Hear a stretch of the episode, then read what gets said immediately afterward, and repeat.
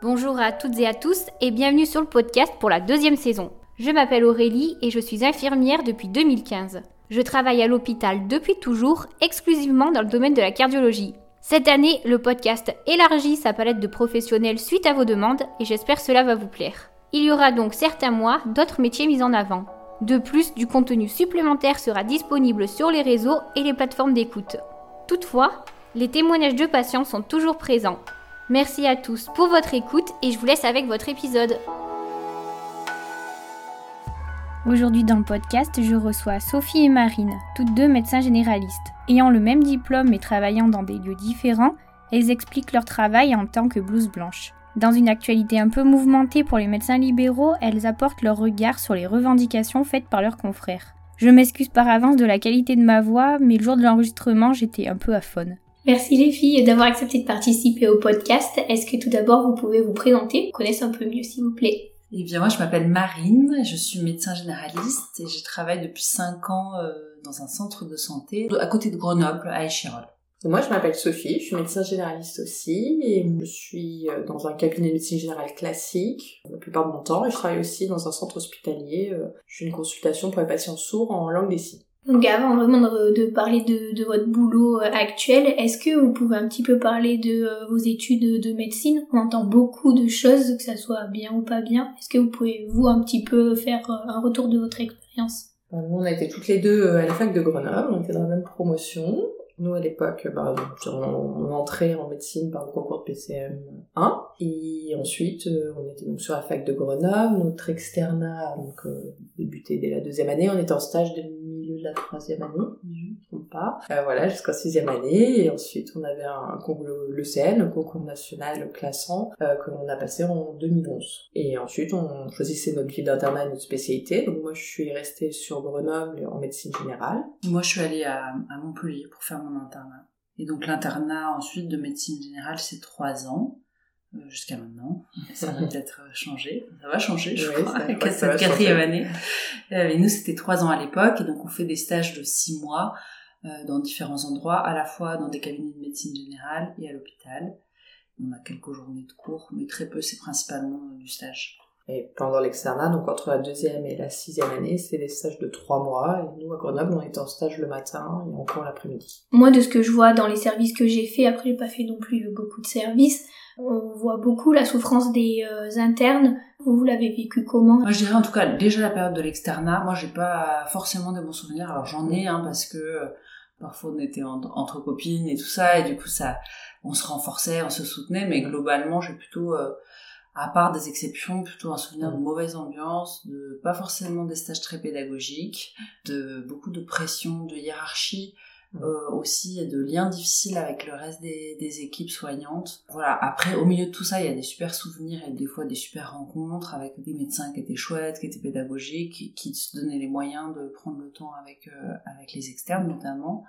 Euh, et puis euh, aussi des super échanges avec par exemple les infirmières, les aides-soignantes et tout ça, mais globalement moi c'est plutôt teinté de de quand même des gens qui étaient en souffrance au travail et qui faisaient que nous on n'avait pas forcément notre place au milieu de tout ça ou alors une place pas très agréable quoi. Ouais, je me rappelle aussi que moi j'ai le souvenir au bout de deux mois où on avait commencé nos stages où on était au, au self et on était complètement déprimés mm.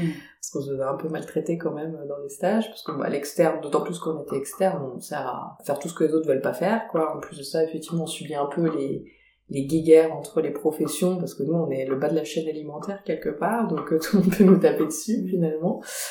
Donc effectivement, heureusement qu'il y avait des gens intelligents parmi tout ça et on a fait des super rencontres quand même. Et il y a eu des stages hyper intéressants. Mais euh, ouais, ça n'a pas été euh, facile tous les jours. Et puis le manque d'encadrement fait que il y a eu plein de moments où je me suis sentie en insécurité. Enfin, mm. mon premier stage, je me rappelle qu'au bout de cinq jours de stage, je devais enlever un train thoracique que qu'une externe qui avait deux ans de plus que moi m'avait vite fait montrer et ça s'est pas bien passé du tout et franchement j'en suis encore traumatisée. Enfin, je me suis vraiment demandé si je continuais médecine à ce moment-là. Donc heureusement, après ça n'a pas été comme ça tout le temps, mais euh, c'est vrai que ça a été quand même du stress et puis, puis aussi on était jeunes euh, enfin pour d'un coup on se retrouve aussi euh, confronté à la souffrance à la mort euh, mm. ouais c'est pas forcément accompagné c'est ça et avec tous nos copains qui étaient pas en médecine qui eux étaient un peu dans l'insouciance de mm.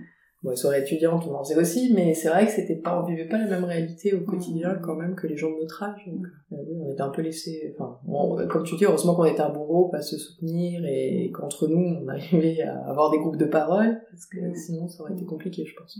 Et après, en tant qu'interne, moi je me rappelle surtout de mes stages en, enfin, les stages en médecine générale, pour moi, c'était vraiment là, un peu la révélation parce que on découvrait le métier que qu'on avait choisi de faire. Et puis une autre réalité, vraiment, on se rend compte que à l'hôpital, on est vraiment dans un, tellement un tout petit pourcentage de la population qui est vue par les médecins et donc euh, dans une, un peu une, une ultra spécialisation finalement, enfin ou en tout cas des pathologies très avancées. Ou, coup, ça fait découvrir tout un point de la médecine qu'on connaissait pas. Et du coup, moi, pour moi, c'était plutôt un plaisir d'aller là-dedans, puis d'être en stage avec des maîtres de stage euh, chouettes. Et puis les stages à l'hôpital, euh, moi, j'ai eu de toutes expériences aussi en tant qu'interne. en fait, c'est quand même chouette de se retrouver en position de prescripteur, de d'avoir euh, au, moins un peu plus une place assumée que quand t'es externe et tu sais pas te mettre.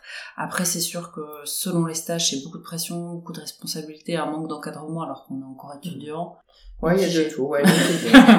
bon, moi, je me rappelle quand même aussi, le, mon premier stage, c'était aux urgences, et je me rappelle de ce moment je me suis mis devant l'ordinateur, il fallait que je prescrive des antidouleurs, parce que mm. dans nos livres, c'était euh, pour tel motif, prescription dentalgique, d'antidouleurs. Et là, je me suis dit, mais concrètement, qu'est-ce que je prescris? En fait, je mm. ne savais absolument rien prescrire, parce qu'on nous avait pas appris ça. Et je me rappelle que ça, ça m'avait angoissé. Mm. C'est vrai qu'avoir des patients à charge, c'était aussi stressant, mais après, ouais, je te rejoins, les stages en médecine générale, c'était tellement intéressant, et c'est ce qu'on voulait faire, quoi. Mais c'est vrai que c'est pas du tout la même prise en charge, parce que le patient à l'hôpital, finalement, malheureusement, il subit en fait ce qu'on les alors il a son mot à dire de plus en plus, heureusement, mais malgré tout, il est dépendant des équipes soignantes.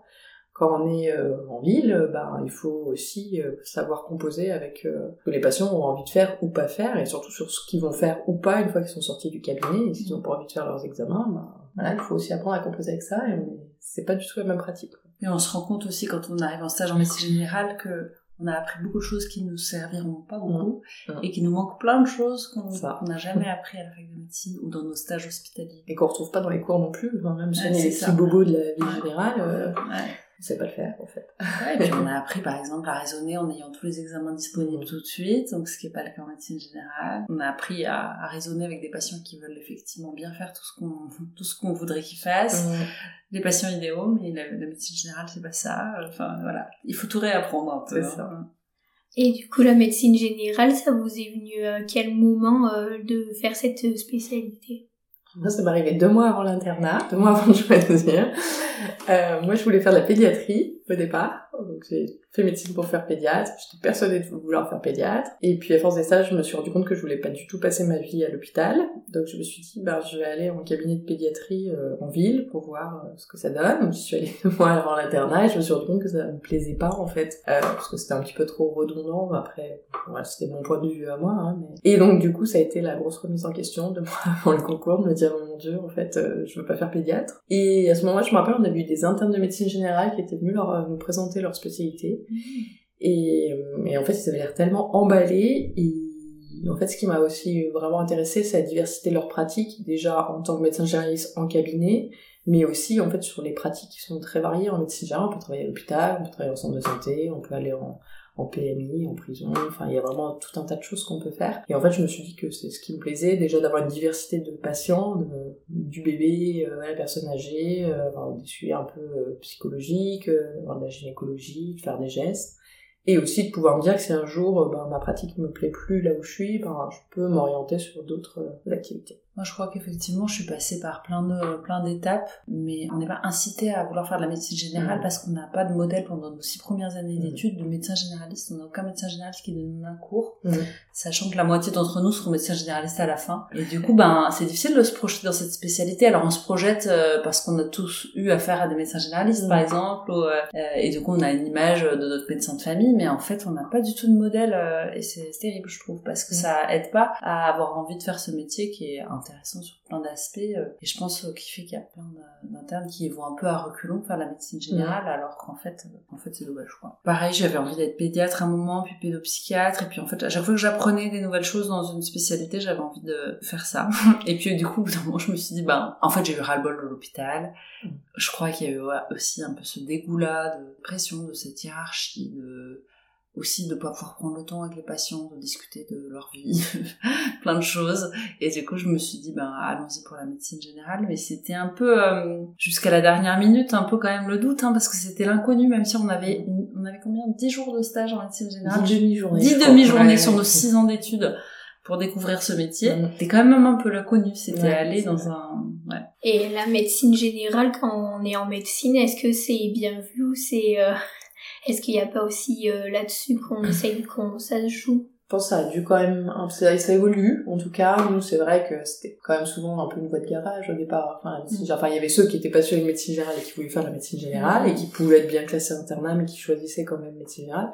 Je me rappelle que ça faisait toujours jaser quand quelqu'un de très bien classé à l'ECN choisissait médecine mm. générale. Mais on disait pourquoi il fait pas de spécialité. Euh. Après, moi, en pratique, je, je sais pas, j'ai pas vraiment été confrontée quand même à cette guéguerre, euh, médecine générale spécialiste, mais quand même, moi personnellement, je me sentais toujours un peu inhibée au début, enfin, quand j'avais affaire à des spécialistes. En fait, je me rends compte que quand même, au début, quand je prenais des avis pour mes patients, je me sentais toujours dans la posture de l'interne qui va prendre un avis, euh, parce que c'était toujours quelque chose de difficile quand on était interne, de devoir prendre son téléphone pour prendre l'avis d'un spécialiste de l'hôpital qui ne me recevait pas toujours euh, très positivement au bout du fil. Et en fait, je me rappelle, un jour, on m'a dit, mais en fait, stop, toi aussi, t'es spécialiste en médecine générale et t'es au même niveau que les autres mmh. collègues spécialistes avec qui tu travailles, chacun est spécialiste dans sa spécialité. Et du coup, euh, ouais, mm. moi-même, je m'inhibais par rapport aux spécialistes, alors que en fait, il n'y a, pas, y a pas de raison.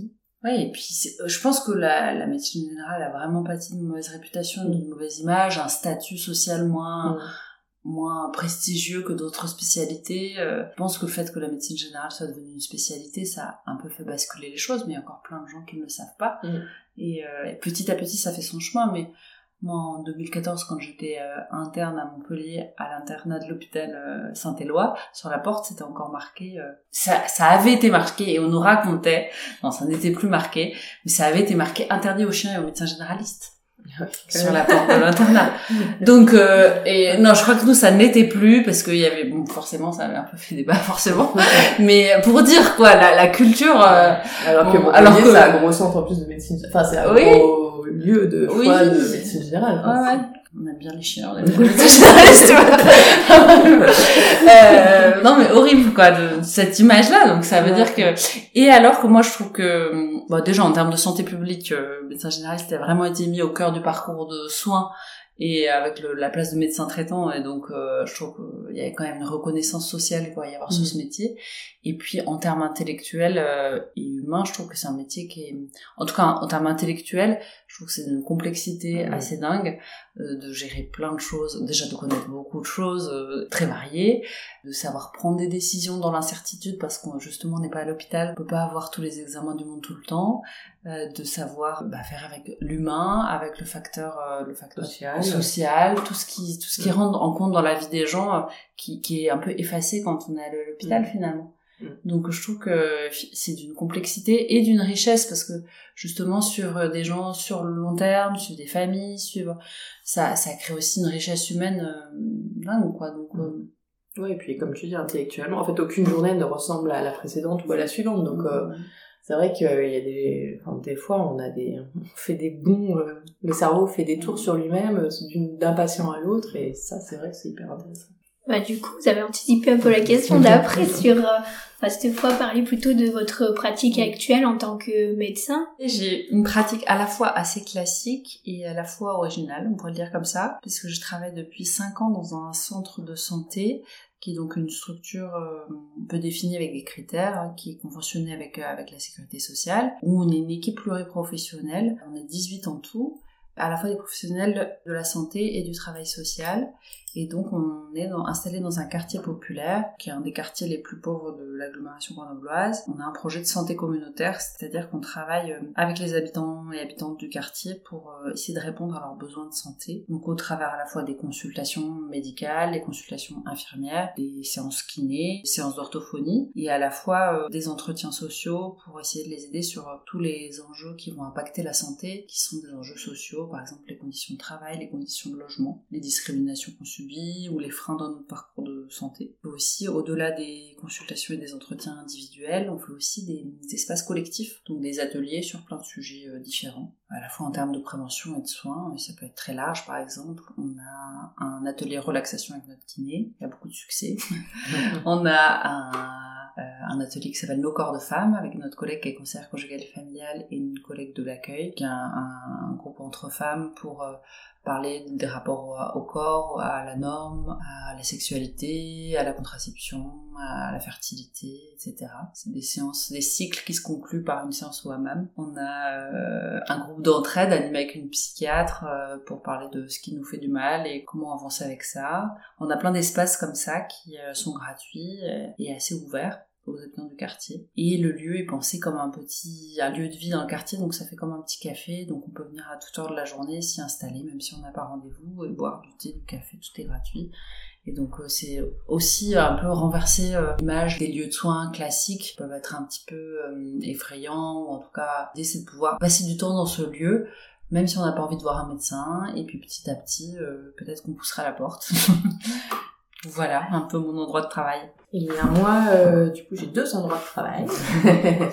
Alors moi, pour le coup, un cabinet euh, classique. Donc euh, nous, on est en maison de santé, donc avec plusieurs professionnels. On n'est pas une MSP, on dépend pas de l'ARS, mais on pratique, on fonctionne quand même un peu comme ça. Donc on est médecin, on est six médecins. Il y a trois kinés, on a un diététicien, une orthophoniste, une sage-femme, il y a un cabinet infirmier, il y a trois ophtalmos qui viennent faire des consultations dans la semaine. Il y a une infirmière d'éducation thérapeutique. J'espère que je ne l'ai oublié personne, je voilà, donc euh, bon bah là c'est des consultations euh, classiques. Euh, donc voilà, c'est on est en, semi-rural, donc alors on a la chance quand même à côté d'avoir un labo et un centre d'imagerie, donc ça c'est un grand grand luxe. Mais par contre, les hôpitaux sont l'un à 15 minutes, 15-20 minutes et l'autre à 40 minutes, 45 minutes. Donc les patients ils ont clairement envie de faire le maximum de choses en ambulatoire et autour du cabinet, donc c'est une pratique intéressante parce qu'on essaie de gérer pas mal d'examens et tout ce qu'on peut avancer avant d'envoyer chez les spécialistes. Et puis en parallèle, donc je travaille euh, dans un hôpital, dans une unité d'accueil de soins pour les personnes sourdes, euh, donc c'est aussi des consultations de médecine générale, mais du coup qui sont en langue des signes pour les personnes sourdes qui,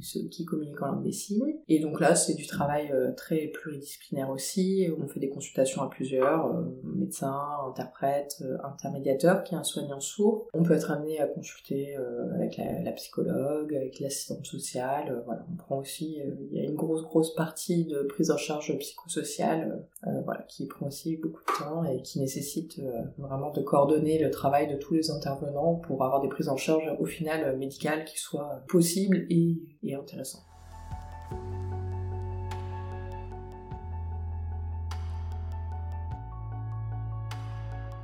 Nous, alors au cabinet, moi, j'ai des consultations toutes les 20 minutes, dans l'idéal. Parfois, on est obligé de, là, en grosse période d'épidémie, comme on vit depuis 2-3 mois, ben, parfois on fait des consultations plus courtes pour essayer de voir le plus de monde possible parce que les demandes débordent et que, on a être nombreux, ben, on n'est quand même pas assez pour pouvoir euh, répondre à toutes les demandes. Après, on peut avoir des consultations plus longues, par exemple pour les nourrissons ou si c'est de la gynécologie, euh, de la pose de stérilet ou du retrait d'implant, des choses comme ça, ça va être des consultations plutôt de 40 minutes. Voilà, et à l'hôpital, par contre, c'est un peu le luxe qu'on a, c'est que ben il y a moins de patients, parce que c'est une population très ciblée. Donc euh, je peux me permettre, si j'ai besoin d'une heure de consultation, je vais faire une heure de consultation. Si j'ai besoin d'une heure et demie, je vais faire une heure et demie. Si j'ai besoin de 20 minutes, ça sera 20 minutes. Donc c'est à la fois la même pratique, mais pas dans les mêmes conditions. Et nous, de notre côté, c'est un donc au centre de santé, c'est un peu particulier. Donc comme tout centre de santé, on est salarié. Nous, du coup, c'est une structure associative et donc on est salarié de l'association. Et la particularité de notre association, c'est qu'elle est autogérée, c'est-à-dire qu'on est toutes et tous gestionnaires du centre de santé, on porte la charge employeur. Et donc, dans notre temps de travail, on a notre temps de consultation, donc à peu près euh, deux tiers, trois quarts du travail, et on a aussi du temps de gestion de la structure. Donc du temps de réunion pour prendre les décisions et puis du temps de gestion sur différents mandats, par exemple gérer le budget, gérer le matériel, les partenariats, les ressources humaines. Donc on fait aussi plein d'autres petits métiers qu'on apprend en cours. Les consultations, c'est des consultations de 20 minutes, c'est un petit peu comme Sophie au cabinet finalement. On a aussi des consultations plus longues pour certains motifs. Moi pour des patients, des situations un peu complexes de santé, je prends 40 minutes aussi. Bon, les visites à domicile, forcément c'est un peu mm. plus long. Pareil, on accueille aussi des, des internes et d'autres stagiaires d'autres métiers. Dire on a une particularité qui est un peu unique en France, c'est qu'on est au salaire égalitaire, c'est-à-dire que quel que soit le métier au centre de santé, qu'on soit à l'accueil, qu'on soit kiné, qu'on soit coordinateur ou médecin, on gagne le même salaire.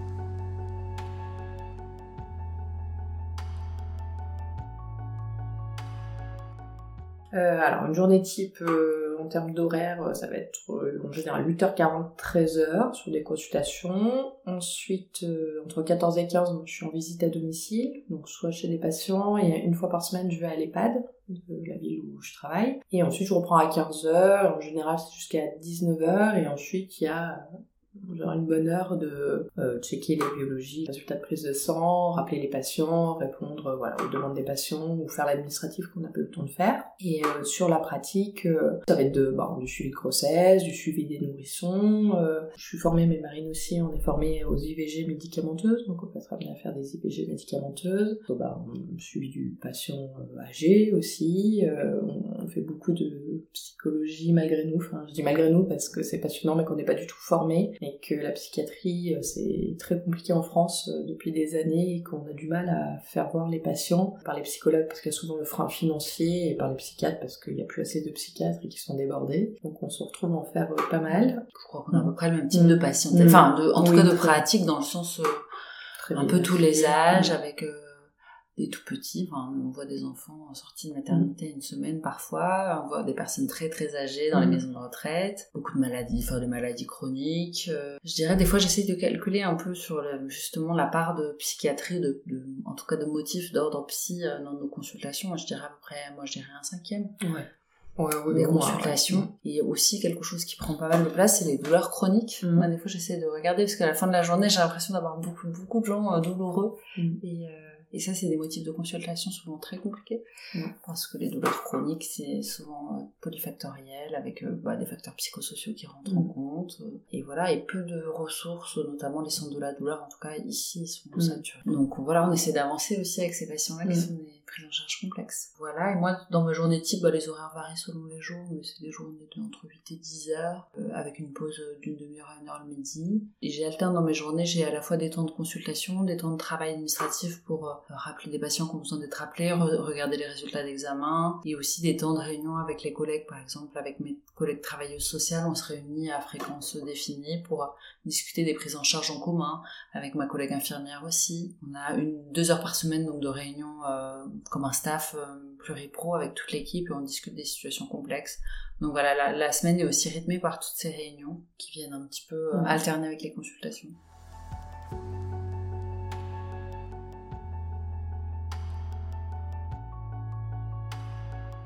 Ben, Normalement, on a, on a une obligation de formation médicale continue.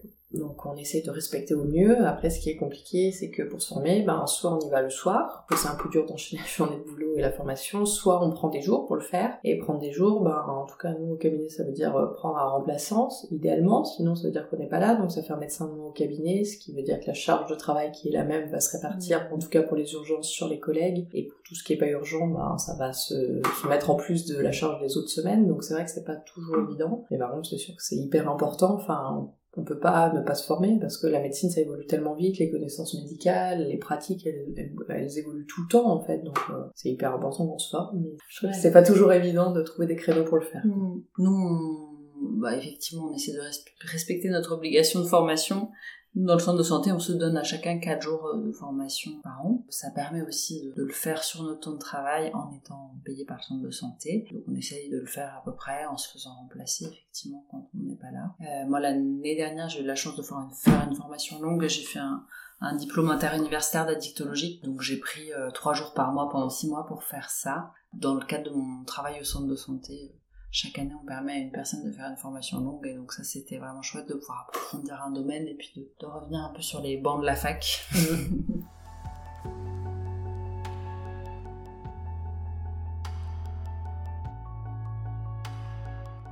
je, pense qu'au début, on a vécu comme les patients, on a eu vraiment peur. Enfin, moi, je sais que j'étais très angoissée. Euh. La première vague, elle a pas ressemblé aux autres parce que la première, bah, on savait déjà vraiment rien. Tout le monde était en panique, donc les gens ne venaient pas au cabinet. Enfin, bon, en tout cas, euh, vraiment, on voyait 6 patients dans la journée ou 7, euh, c'était le maximum. À 15 heures, tout le monde était rentré parce qu'on n'avait pas de travail, parce que les gens avaient vraiment très ppeur de venir, de sortir et d'autant plus pour venir dans un cabinet médical. Euh, moi, je me rappelle que ce qui était très angoissant pour moi, c'était que j'avais peur de transmettre aux patients, en fait, ou aux proches aussi, notamment mes collègues qui avaient des enfants, etc. C'était très angoissant, on se touchait tous au cabinet, on changeait de vêtements, voilà. Et en visite à domicile, c'était vraiment la grosse angoisse pour moi. Je n'osais pas sortir ma pochette avec mes arrêts de travail, enfin parce que des parents ne savaient pas trop comment ça, comment on pouvait transmettre, qu'on n'osait rien poser chez les patients. Donc ça, je me rappelle que ça a été dur à vivre. Et après, les vagues d'après, euh, ce qui a été difficile, c'est qu'il y a eu beaucoup de, de et contre-ordre, ça changeait tout le temps.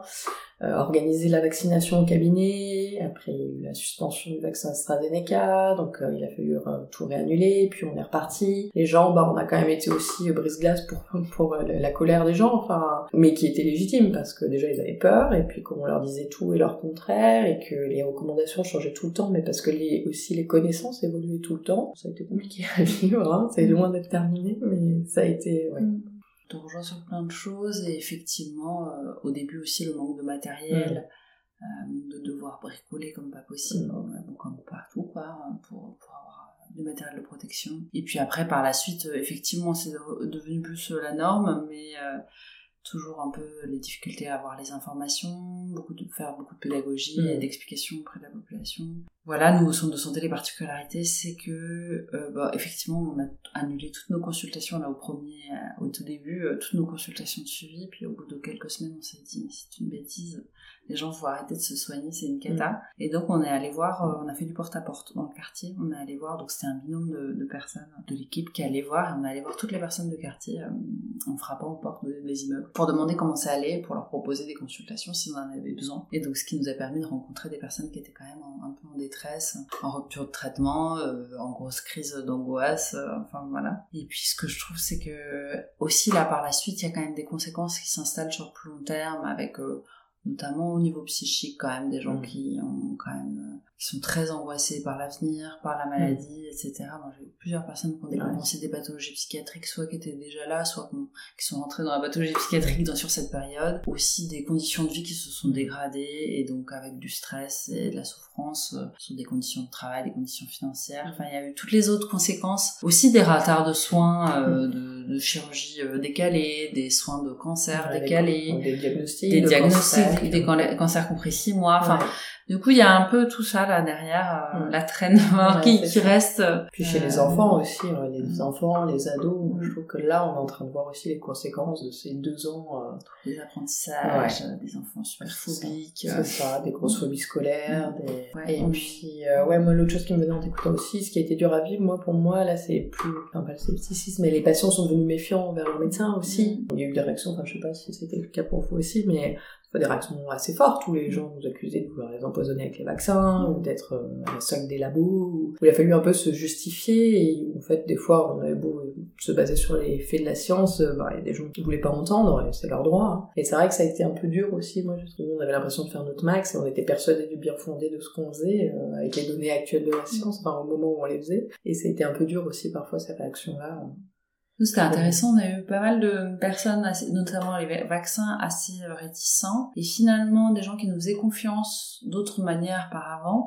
et qui ont du coup sont venus chercher chez nous les infos. Euh, mm. Ils disaient bon, ok, bon, si vous, vous êtes pour, on va peut-être se faire mm. vacciner. Un peu ce truc de, euh, je, je croyais pas trop parce que j'ai plus, j'ai perdu confiance en l'État, parce que voilà. Si vous me dites que oh, je peux y aller, j'y vais. Oui, un peu ça aussi, un peu les deux. Hein. Il y en a qui ont vraiment perdu confiance, un peu en bloc sur tout ce qui avait rapport avec la médecine et tout ça, et d'autres euh, qu'on arrivait à convaincre parce qu'on avait déjà un lien de confiance.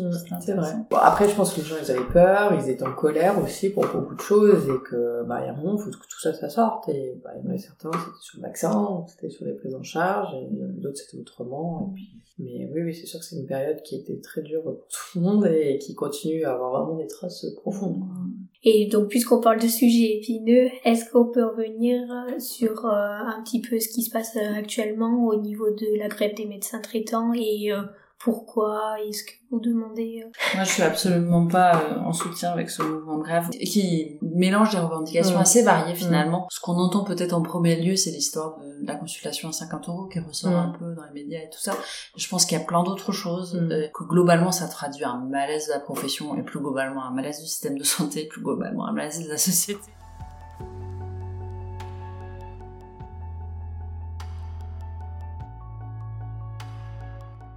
Bon, déjà, les médecins sont bien loin d'être les plus à plaindre. Là, il y a, dans Alternative économique, il y a eu un article sur les salaires des professions libérales, des, des professions médicales libérales, euh, des médecins. Et en fait, euh, ça va.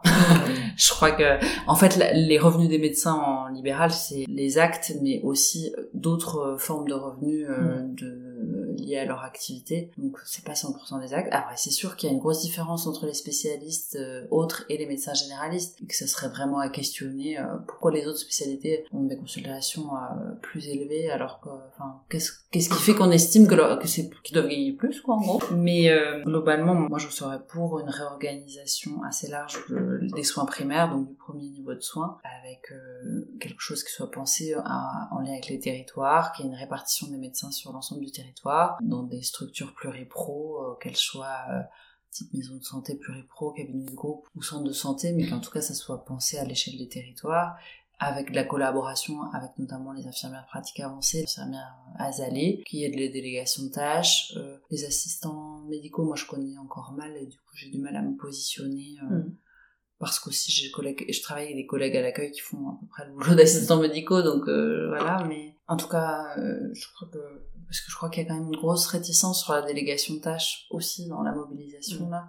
Et moi, je la comprends pas trop, en fait, ce truc de défendre absolument notre, notre précaré. Euh, il faut l'encadrer, il faut la réfléchir, cette délégation de tâches, mais il y a tellement de choses à faire dans la démédicalisation, dans diminuer le pouvoir des médecins, dans le regard des infirmières azalées notamment, et il est tellement, enfin, moi je vois dans les prises en charge de mes patients des maladies chroniques, ça, change tout. Il y a plein de choses qui bougent quand ils vont voir l'infirmière aller parce que, parce que ça décale, parce qu'elles ont le temps, parce que elles ont d'autres approches d'éducation thérapeutique et du coup, euh, je trouve ça tellement dommage de nier en bloc euh, ces histoires de délégation de tâches et de... Il y a plein de choses à inventer. Globalement, le... la mobilisation, elle, elle, est beaucoup dans le nom et peu dans euh, qu'est-ce qu'on peut faire en fait, la proposition.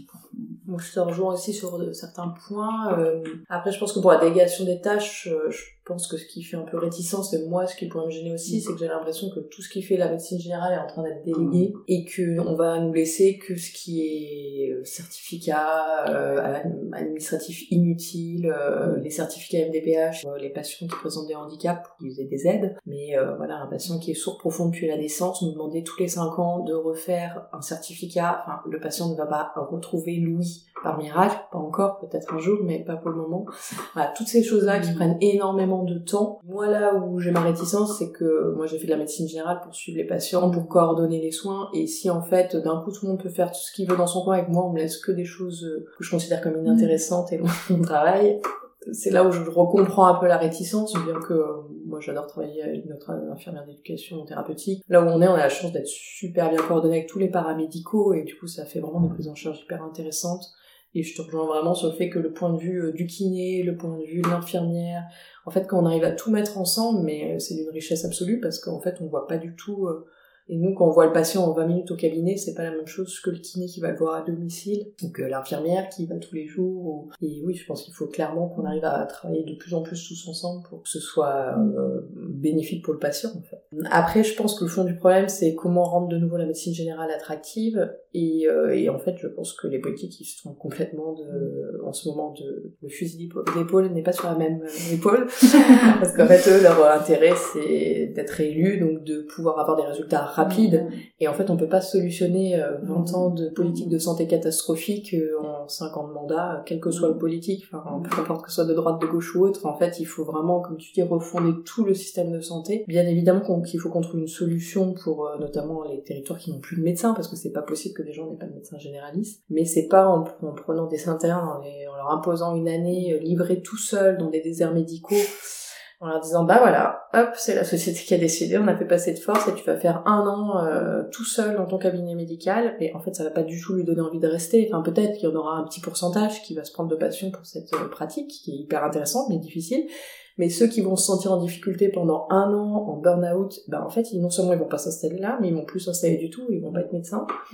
Et je pense que ça va pas aider, ou ça va aider personne en fait. Donc oui, c'est sûr qu'il faut redonner de l'attractivité, notamment au, métier de médecine générale. Je pense pas que ce soit en revalorisant les salaires.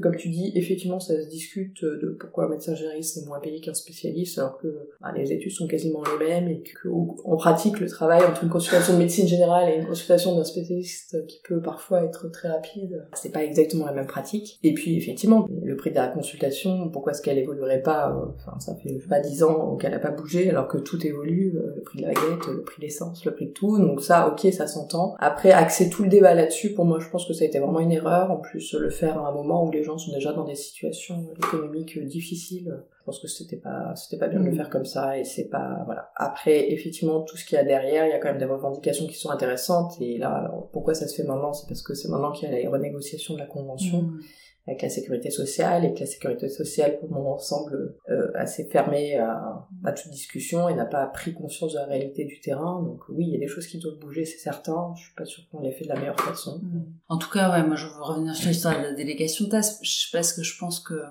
même les assistants médicaux, la délégation de tâches, ça ne pas être des moyens de faire que les médecins voient plus de patients. Euh, on le sait, hein, qu'il y a, enfin, on refuse tous les jours des nouveaux patients. Mm gros gros enjeu de démographie médicale. Il y a beaucoup de médecins généralistes formés qui ne s'installent pas aussi, donc on peut augmenter le numerus clausus, mais avant tout posons des questions. Pourquoi le métier n'est pas attractif et pourquoi il y en a plein qui ne s'installent pas, qui restent remplaçants ou qui vont carrément faire autre chose dans notre métier ou alors euh, des, des, choses très pointues dans la médecine générale, euh, de la médecine ultra spécialisée d'allergologie ou de choses euh, très techniques qui sont plus médecins traitants finalement. plutôt posons-nous toutes ces questions-là et, et en fait il faut qu'on réfléchisse à, qu'est-ce qui fait la valeur du métier de médecin généraliste, qu'est-ce qui est délégable, pas délégable, et comment aussi donner de la liberté dans tout ça pour celui qui aime faire l'éducation thérapeutique, qui est formé pour le faire, bah, qu'il puisse le faire, comment laisser des compétences qui relèvent vraiment du raisonnement médical, etc., de la prescription au médecin généraliste, et comment voir comment certains autres métiers peuvent avoir des compétences en plus qui sont, enfin, il y a plein de choses à penser, mais avec les professionnels concernés et avec une forme d'intelligence aussi, euh, de pas chacun tirer sa couverture, quoi. Oui, ça pourra pas se faire en montant les uns contre les autres, c'est sûr, et ça pourra pas se faire non plus en imposant des choses, c'est pas possible. Mais oui, déjà pour cette, cette, histoire de les médecins généralistes refusent des patients, enfin ça fait jamais plaisir de refuser un patient, enfin loin de là, mais par contre à un moment accepter tous les patients, avoir plus de trois semaines, un mois pour un, de délai pour un rendez-vous, en fait ça fait juste de la médecine de mauvaise qualité, et en fait personne n'est gagnant. Merci à toutes et à tous d'avoir suivi cette interview. Si elle vous a plu, n'hésitez pas à lui accorder une jolie note sur votre plateforme d'écoute et à y laisser un commentaire. Et nous, nous nous retrouvons très vite pour un nouvel invité. Belle journée